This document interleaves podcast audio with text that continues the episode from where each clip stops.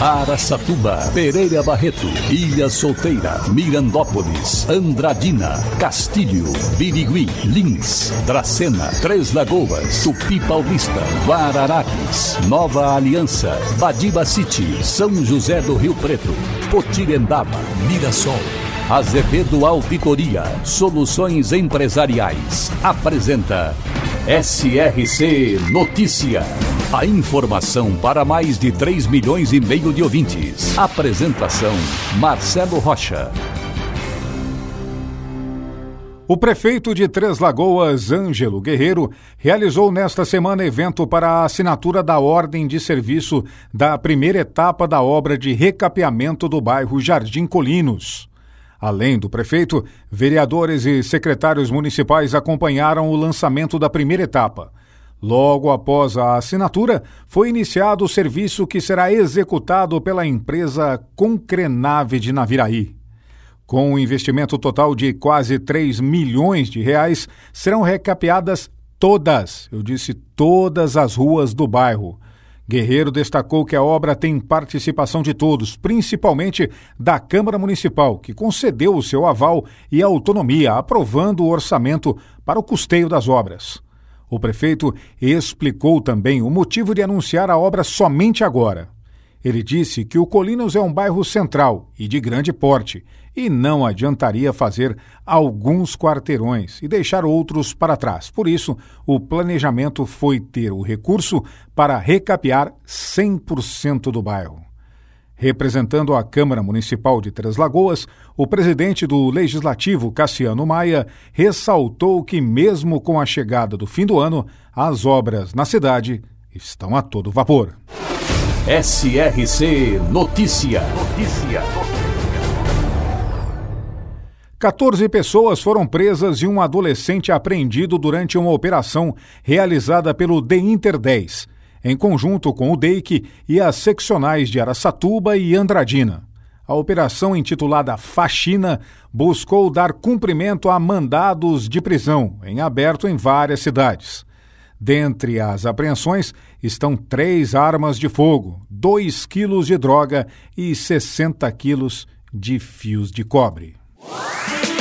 Murutinga do Sul, na região de Andradina, comemora aniversário em 1 de maio. Tem atualmente 4 mil habitantes. Sua fonte econômica: agricultura, pecuária, sericultura, criação do bicho da seda e avicultura. Murutinga do Sul, também presente no SRC Notícias.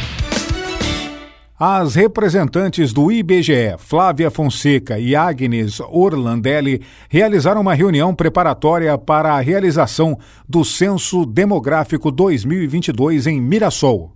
Durante a reunião, foi informado que haverá a contratação, por meio de processo seletivo, 55 pessoas para trabalharem em Mirassol por três meses. O edital do processo seletivo deve ser lançado em dezembro sendo que os treinamentos da equipe devem se iniciar em fevereiro do ano que vem.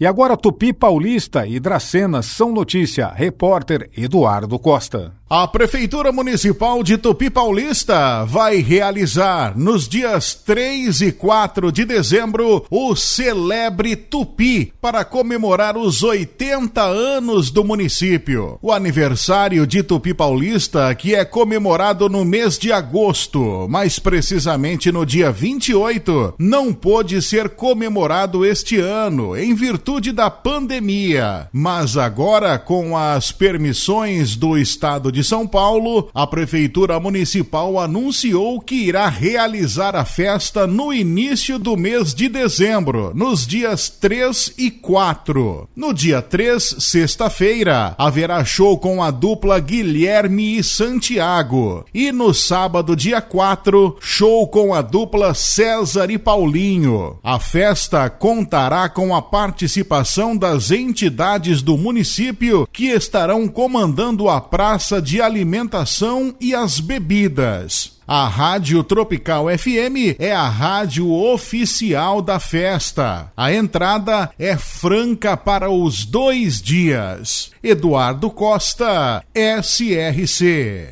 E uma ocorrência de furto chamou a atenção dos policiais em Lins. Um homem de 43 anos foi detido pela Polícia Militar após furtar duas torneiras no quintal de uma clínica odontológica. As duas peças furtadas são avaliadas em 20 reais. Ao ser levado para o central de polícia, o homem alegou que praticou o furto porque estava com fome e não tinha dinheiro para comprar comida. O delegado Vanderlei Gonçalves aplicou o princípio da insignificância nesse caso e não lavrou o flagrante. Claro que não se pode roubar, mas o delegado, nesse caso, teve o bom senso. Nossa população está precisando de mais oportunidades, de mais emprego. Inclusive, o novo Auxílio Brasil, que o presidente Bolsonaro está liberando, vem de encontro a esse anseio da população e vai ajudar bastante. Para empresas inteligentes, Azevedo Contabilidade e Soluções Empresariais. Serviços de contabilidade e auditoria com profissionais com experiência nas áreas de gestão empresarial. Rua Bandeirantes 1438, fone 18 31 17 4500. Escritórios em Araçatuba, Bauru e São Paulo. Acesse azevedo.cnt.br. Azevedo Contabilidade e Soluções Empresariais. Há 28 anos oferecendo oferecendo serviço de qualidade. Nosso compromisso é com o seu sucesso. O prefeito de Andradina, Mário Celso Lopes, iniciou a reforma e ampliação da Escola de Ensino Fundamental Leonor Salomão, no bairro Santa Cecília. Essa reforma vai fazer as adequações e ampliações necessárias para que a escola seja mais adequada para atender os alunos provenientes do Santa Cecília e outros quatro bairros adjacentes está sendo investido 3 milhões de reais para atender a pedidos da comunidade e também da direção da escola. Segundo a secretária de Educação de Andradina, a Estela Goda, a população dos bairros que se servem da escola cresceu e cresceu bastante, com os conjuntos habitacionais construídos nos arredores. Então, a secretaria está trabalhando para atender a essa demanda. E vereadores de Araçatuba estão questionando a prefeitura em dois grandes problemas atuais da administração do prefeito Dilador Borges Damasceno. O primeiro deles é o das obras de prolongamento da Avenida Pompeu de Toledo, que sofreram quebras de contrato com empresas anteriores e que estão atualmente muito mais caras do que o previsto, além de estarem muito atrasadas. E olha que muita gente votou nele por essa promessa, promessa de campanha, que é o que tudo indica, não sairá do papel.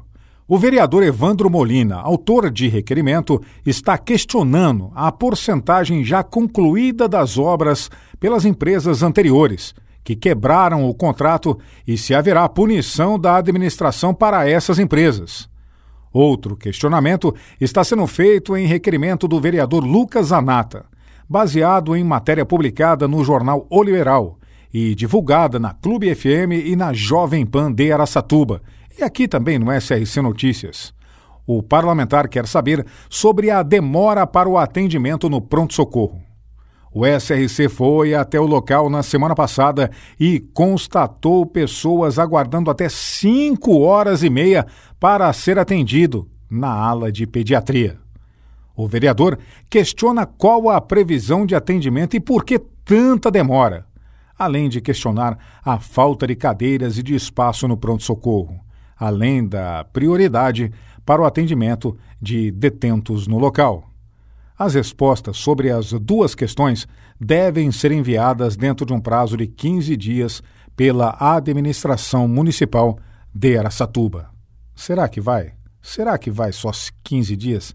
Ou será que vai querer responder? Não é muito a cara do prefeito Dilador Borges Damasceno dar satisfação das coisas que ele não tem feito. Marcelo Rocha, SRC. Azevedo Auditoria Soluções Empresariais apresentou SRC Notícia.